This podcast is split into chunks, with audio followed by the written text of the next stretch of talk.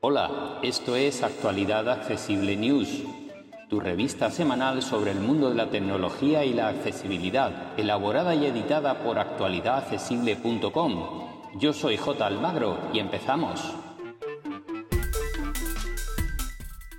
Hola, hola, hola, hola. Yo soy J. Almagro, como siempre. Hoy es viernes día 3 de febrero y esto es Actualidad Accesible News, tu revista semanal sobre el mundo de la tecnología y la accesibilidad. Estamos en esta primera semana o estos primeros días del mes de febrero y eh, nos vamos acercando al Mobile World Congress de 2023 y los fabricantes están empezando a tomar posiciones con sus presentaciones. Y la primera que ha llegado a la palestra es Samsung, que ha presentado su nueva gama S23 y también algunos portátiles.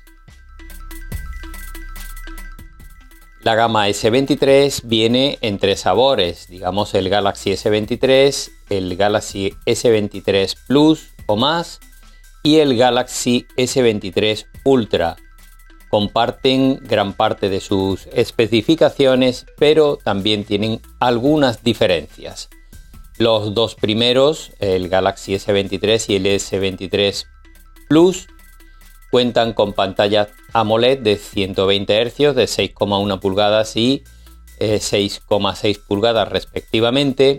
Cuentan ambos con el procesador Snapdragon 8 Gen 2 acompañado de 8 GB de RAM y de 128 o 256 en el caso del S23 y 256 y 512 en el caso del modelo Plus. Por lo demás, comparten la práctica totalidad de especificaciones. Evidentemente la batería del Plus es más grande por tener más tamaño de pantalla y eh, por lo demás comparten cámaras, etcétera, etcétera, etcétera. Así que son dos terminales realmente similares. Su precio arrancará en 1.409 euros. Esto supone una importante subida de precios para eh, esta gama de productos. Por su parte, el S23 Ultra eh, mantiene también las mismas especificaciones, prácticamente el mismo procesador, en este caso puede venir acompañado de 8 o 12 GB de RAM y de hasta un tera de capacidad interna. Y eh, la pantalla sube hasta 6,8 pulgadas. Es de tipo AMOLED también, LTPO, es decir, que tiene eh, variabilidad en los hercios de tasa de refresco. Y eh, la principal novedad que tiene este dispositivo es que cuenta con cuatro cámaras, una de ellas de 200 megapíxeles.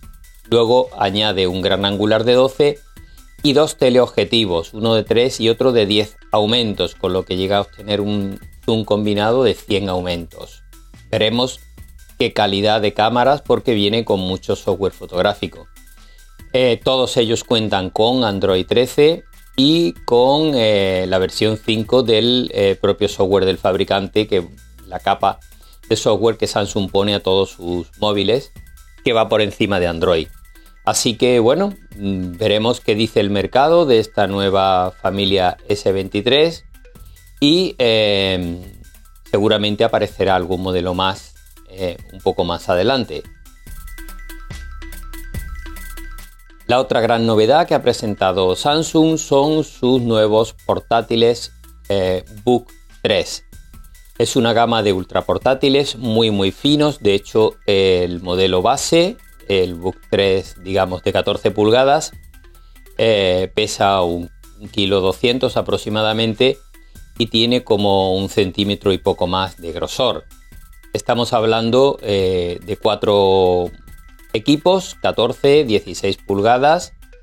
Luego eh, un 360 también de 16 y un Ultra también de 16 pulgadas.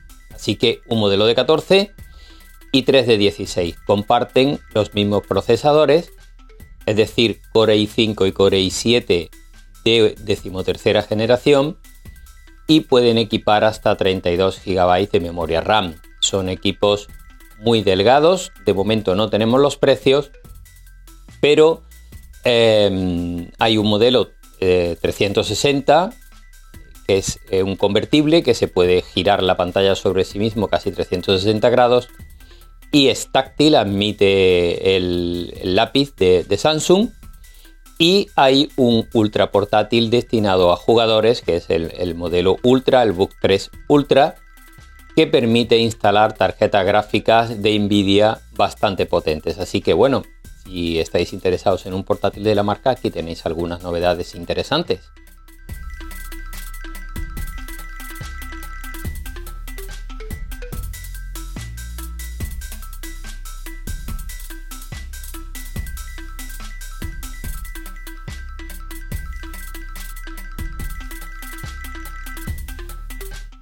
Vamos ahora con un par de novedades de software. Y la primera eh, viene de la mano de eh, un equipo que acaba de publicar un informe en el que habla de al menos tres aplicaciones que siguen en la Google Play Store que se dedican a engañar a los usuarios. Son aplicaciones que controlan nuestros pasos, etcétera, temas de salud y que nos obligan a ver anuncios y a andar una serie de pasos para conseguir objetivos que son supuestamente remunerados pero que nadie ha llegado a cobrar. Así que echarle un vistazo a la lista de aplicaciones, vienen tres de ellas que siguen en la Google Play Store y que tienen más de 30 millones de descargas y que son fraudulentas.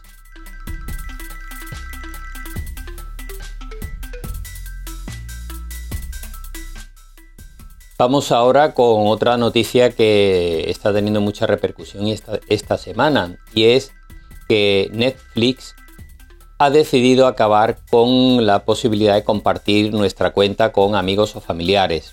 Lo que pasa es que, bueno, ayer publicaron una serie de noticias y hoy parece que han publicado otras un tanto diferentes, así que habrá que esperar, pero lo que es seguro es que van a hacer todo lo posible por dificultar que podamos compartir nuestra cuenta de Netflix y eh, entre otras cosas están, van a analizar las direcciones IP desde donde se reproduce. Pero claro, esto tiene una serie de inconvenientes porque eh, los que tenemos un router con IP dinámica cambia cada día. Así que cómo van ellos a, a prohibirme que reproduzca desde mi casa si la IP es distinta a la que era ayer, por ejemplo, la de mi wifi.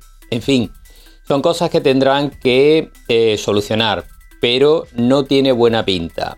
Así que si sois usuarios de Netflix en España y compartís vuestra cuenta, es posible que en marzo tengamos algún que otro problema con este asunto.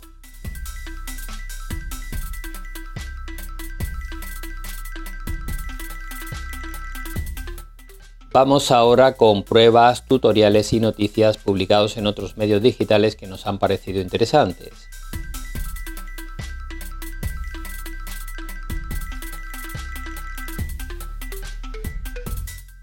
En Apple Esfera han probado ya el nuevo HomePod 2, que es el, altavoz grande que dejó de venderse y ahora ha vuelto a la vida por el mismo precio que tenía el modelo anterior, pero con mejores características.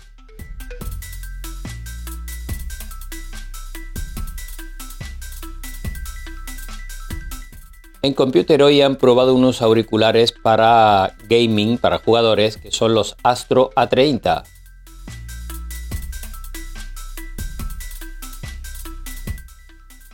En el español.com o el Android Libre han probado el altavoz Amazon Echo Studio 2022, que es el altavoz más grande de la gama Echo. O Echo.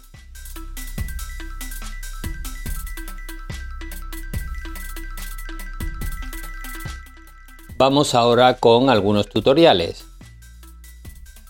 Los tres primeros vienen de la mano de Apple Esfera, el primero nos muestra cómo abrir direcciones de Google Maps en los mapas de Apple. El segundo nos muestra cómo saber si están espiando nuestro iPhone y cómo solucionarlo. Y el tercero nos dice qué hacer si nos roban nuestro iPhone, cómo borrarlo, recuperarlo, etcétera, etcétera, en remoto.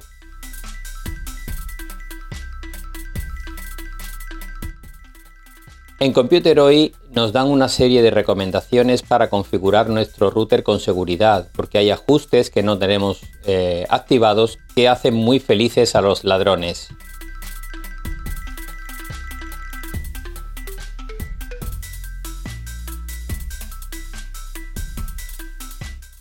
Vamos ahora con otros temas. En GenBeta nos dejan dos artículos sobre el tan traído y llevado Chat GPT. El primero es una guía completa de Chat GPT y el segundo son una serie de recomendaciones para sacarle el máximo partido en nuestro día a día al Chat GPT, en concreto 11 recomendaciones.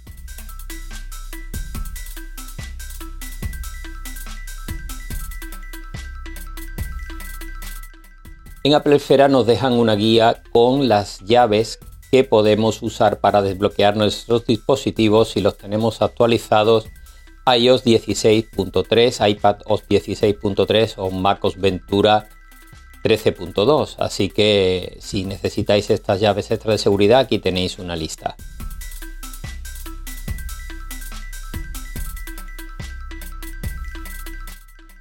En iPadizate nos dejan una lista con los 10 mejores eh, ajustes de accesibilidad de nuestro iPhone y iPad.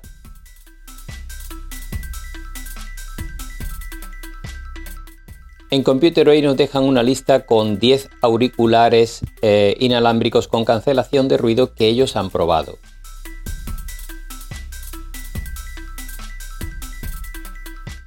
Y esto va a ser todo por esta semana. Como siempre, podéis encontrar la información detallada y ampliada en www.actualidadaccesible.com. Así que un abrazo y hasta la semana que viene. Para más información, visita nuestra página web www.actualidadaccesible.com o búscanos en plataformas de podcast y en YouTube. Somos Actualidad Accesible.